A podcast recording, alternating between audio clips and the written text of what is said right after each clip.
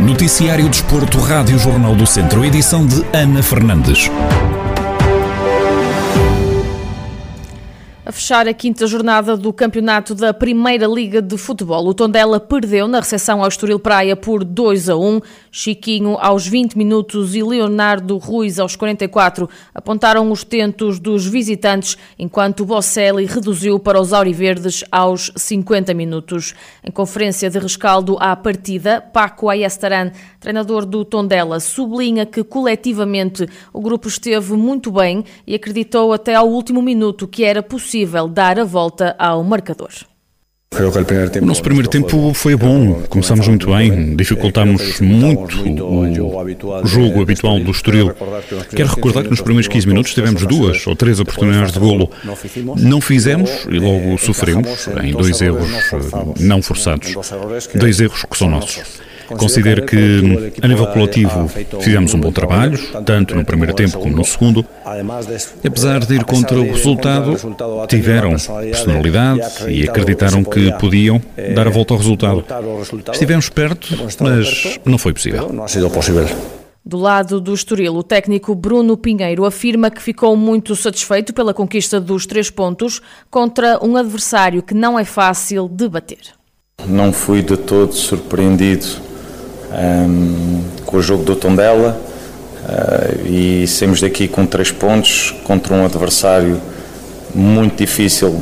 Poucas equipas, posso estar enganado, mas acho que poucas equipas irão passar por aqui com, sendo com os três pontos e acaba por ser uma vitória importante contra um adversário direto em termos de objetivos de final da época, portanto não poderia estar mais satisfeito. Apesar de concordar que o jogo não foi fantástico, mas tiramos três pontos a um adversário direto e estou muito feliz por isso. O grupo de Paco Ayasaran cai agora para o 16º lugar, com três pontos conquistados na jornada inaugural da temporada. Já o Estoril Praia, a única equipa a vencer na ronda, além do líder Benfica, passa a somar 13 pontos, menos dois que os encarnados e mais dois em relação ao Porto e Sporting, que empataram a uma bola em Alvalade. E ainda no Clube Beirão, no dia em que realizaram o primeiro Open Day, o qual juntou todas as modalidades, Tiago Dantas, da equipa de futebol sénior, destaca a importância do clube apostar noutros desportos. Acho, acho muito importante, acho se o clube quer crescer, também, também tem que crescer nesse aspecto. Acho que é um, um projeto das outras modalidades muito, muito interessante e, e isso ajuda a valorizar o clube e todas as modalidades. O jovem que chegou ao Tondela por empréstimo do Benfica confessa que ainda se está a adaptar e que ainda tem muito para melhorar. Penso que ainda me estou a adaptar à, à equipa e à, e à, Primeira Liga. É a minha primeira experiência de, de Primeira Liga e isso isso está a ser importante para mim, uh, com a ajuda de, dos treinadores e dos, e dos companheiros, uh, tentar fazer a melhor época possível e melhorar a cada vez mais. Sei que ainda não, não demonstrei todo o meu valor e todo o meu potencial, mas, mas de certeza que as coisas daqui para a frente vão, vão correr ainda melhor.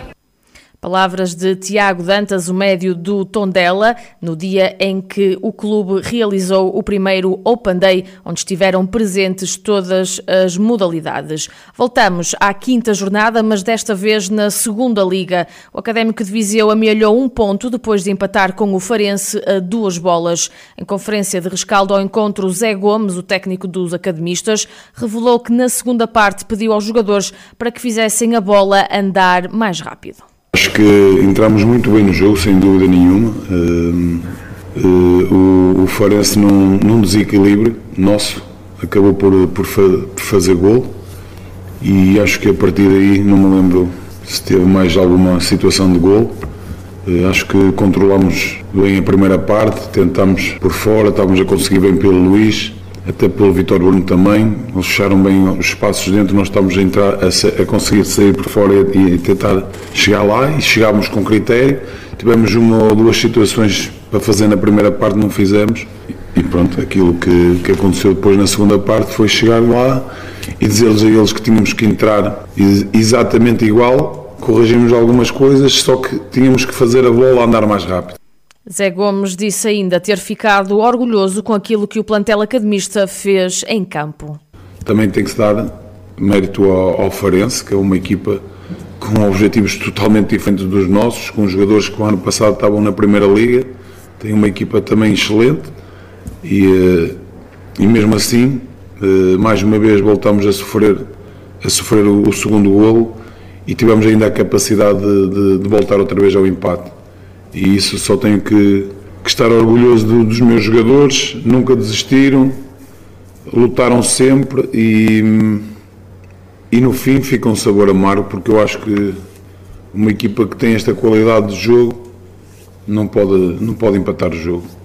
O Académico de Viseu, que ocupa o 14º lugar na tabela, resultado de 4 pontos amelhados, volta a entrar em campo a 20 de setembro para defrontar o Leixões. A fechar, no Centro Desportivo desta semana, fomos conhecer um pouco mais da história e do trabalho desenvolvido na Escola de Handebol de Moimenta da Beira, equipa que tem lançado vários jogadores para a primeira divisão da modalidade. Benfica ou Porto são algumas das equipas para onde rumaram atletas provenientes da equipa de Moimenta da Beira. O presidente Jorge Proença explica o segredo por detrás deste sucesso.